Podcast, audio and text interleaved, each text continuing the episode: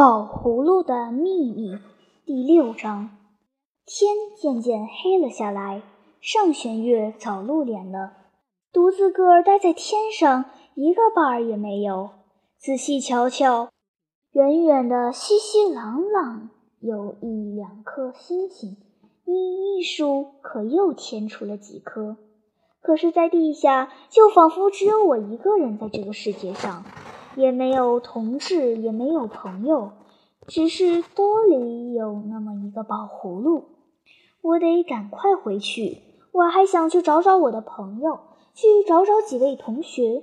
不知道为什么，这时候我实在希望能见到熟人，哪怕跟我吵过嘴的同学也行。我得跟他说说话，跟他打打闹闹，好让他知道我心里有多么快活。我一咕噜爬起来。起桶来要走，可是我的手软软的。我一瞧桶里的鱼，真奇怪，就忽然想起食品店里的熏鱼来了，一会儿又想起来了卤蛋，还附带想起了葱油饼和核桃糖。这些个东西我向来就挺喜欢的。思路刚刚一展开，地下就忽然冒出了一个纸包，油汪汪的。打开一看，熏鱼。一转眼又发现两三个纸包，就恰恰都是我挺喜欢的那几样东西。我愣了一愣，老实说，我对这样的幸福生活还不十分习惯呢。宝葫芦可在我的兜里响了起来，甭客气，甭客气。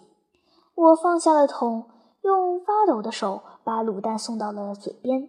我这才发现，原来我早就饿了。就因为这个缘故，我吃东西的样子也就不很文雅。不大注意礼貌了，并且我这个人的思想是挺活泼的，很容易联系起来，联系来联系去，所以我手心落地又涌出了一堆花生仁。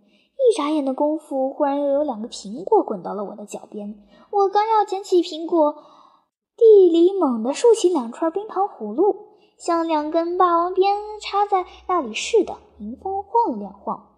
我赶紧叫住自己，得了得了，快别再联系了，再联系可就得造成浪费了。